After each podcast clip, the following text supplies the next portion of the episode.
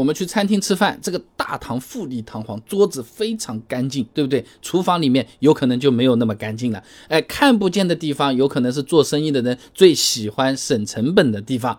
汽车厂家也是这样的，哎，就是我们买车的人不太关注的这些地方，甚至是看不到的地方，他就要想办法来省这个钱了。哎，买房子也是这个道理，我不多讲了啊。那先说第一个，车辆悬架，那比较常见的操作呢，后悬架从多连杆改成扭力梁。哎，你比如说马自达三昂克赛拉，哎，换代前全系用的呢多连杆独立悬架。换代之后呢，统一就改成扭力梁悬架了啊。那之所以换成这个，主要还是因为它便宜啊。举个例子啊，前几年速腾出现断轴问题的时候，证券日报做过报道啊。当时速腾的扭力梁悬架，如果是要更换为独立悬架的话呢，物料成本大概是三千到四千元左右啊。那之所以厂家会在这个地方动脑筋省钱，是因为大多数朋友是不会把这个车子架起来看的，看到了也不知道这个部位到底是干什么用的。那汽车爱好者当然是能明白，但是大多数的我就是。是开个车上上班的，他不太会怎么去看，也看不懂，也不关心，人家就在这个地方动脑筋了啊。那巨量引擎发布的《二零一九中国汽车消费趋势报告》上面说呢，消费者买车时候考虑的主要因素呢，你听啊，外观。安全、价格、动力、品牌等等，就是没写悬架啊，就是没写底盘这种东西的。那我们买房子也不是这个道理嘛。一般来说，不太会有人关注，哎，你这个楼盘它是用几号钢筋的啊？什么标准的水泥呢？人家不看这个东西的好不好？都一一般看什么几房几厅几卫啊？哎，公摊面积多少啊？就不会想到那个事儿，对不对？第二个地方防撞梁，特别是后防撞梁，哎，这个东西以前我网上面这个是铺天盖地的说了很多了，哎，这个现在依然是不少厂家所谓动刀子的这个重灾区啊。那一些小型车啊、紧凑车型啊，那你比如说什么大众 Polo 啊、日产骐达，我说以前啊，呃，这个后防撞梁它直接没有的。还有一些车车子呢，虽然有防撞梁，是有啊，但是呢，它偷偷的换了个防撞梁的材质啊。你比如说有些车型，它这个泡沫防撞梁啊，不是铁的，换成泡沫。的了啊，呃，你这种其他的呢是什么塑料防撞梁什么什么，以前出现了很多，咱们也是想要把道理讲明白，所以呢，我把车型跟品牌呢就不多提了啊。那么一根防撞梁，它成本其实不是很便宜的，不是就一根钢条啊。你某宝上面你随便搜搜，参考一下玩玩啊。防撞梁便宜的一两百块钱，好一点的四五百块钱嘞，那听起来就几百块钱，我几万的车子几百块钱。小不可大算，人家销量如果说全年有五十万台、一百万台，你一百万台再乘以四百块钱、五百块钱，这是天文数字了。人家连个门把手都想动脑筋的，你别说几百块钱的防撞梁了，哎，但是到我们这里，我们一台车几百块钱，看看好像不是很贵，但是这个防撞梁本身，它对车子的安全性影响或者说是作用。可不小啊！那严小小、余光旭等人发表在期刊《重庆理工大学学报自然科学》上面有篇论文《后防撞梁对于后碰车辆安全性能的影响分析》里面，他做过测试的啊。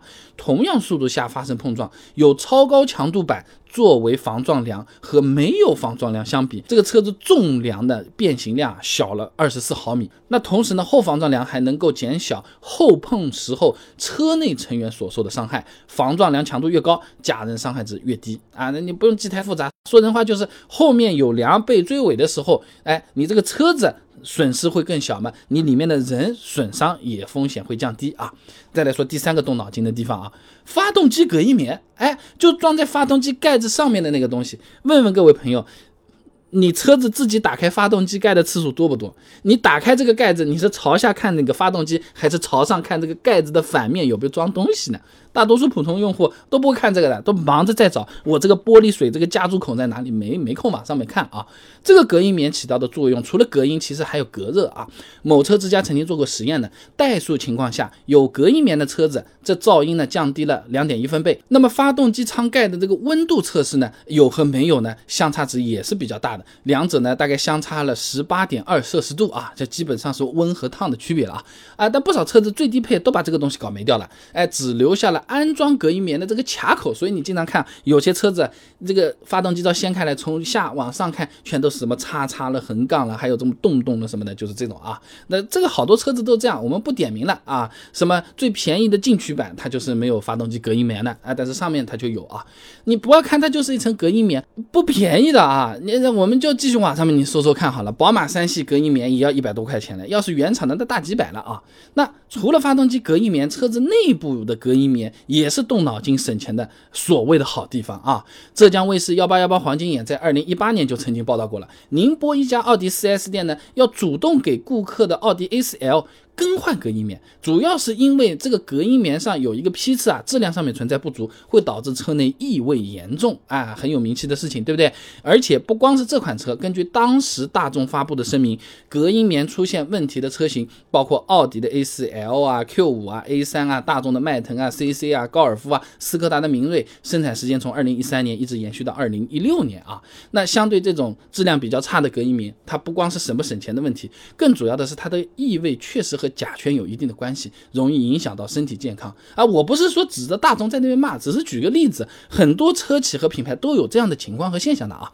呃，马辉、宋建伟等人发表在期刊《天津汽车》上面有篇论文《消减隔音棉有害气体 VOC 含量的初步研究》，上面说啊，这车内有害气体当中，甲醛的主要来源就是汽车内饰零件中的地毯、顶棚、门内饰板等等这些位置，它用到的隔音棉啊。那最后一个省成本的位置呢是什么？车灯，哎哎，灯亮不亮？我们看得到的，他还敢省啊？很多车子只有一个倒车灯的，一个后雾灯的，哎，这个和防撞梁其实还是有一定的类似的。哎，主要是为什么？没有强制性规定的。那雾灯，举个例子啊，国标 GB 四七八五二零一九汽车及挂车外部照明和光信号装置的安装规定上面啊，它讲到前雾灯选装，哎，只有后雾灯是至少要配备一个的。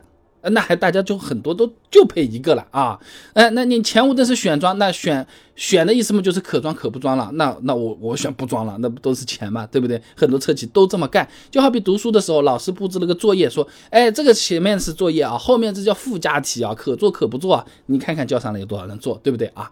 那产业信息网上也有个数据的，单只雾灯的配套价格呢，大概在五十块钱左右。哎，假如减配两个前雾灯和一个后雾灯，每台车子省一百五十块钱，你一年卖一一百万台车乘以一百五，哎呦我。我数学都不行了，都跟不上了，很大一笔钱啊！所以总的来说，车企之所以能在我们前面说的这五个地方精准下刀，一方面是因为国内相关的法规和标准啊，它定在那边，就是你可以这么干，有空子可以钻啊；另一方面呢，是很多买车的朋友啊，真的也不关注到这些问题，哪怕看在这个眼前，我们也不一定明白它到底意义在哪里啊。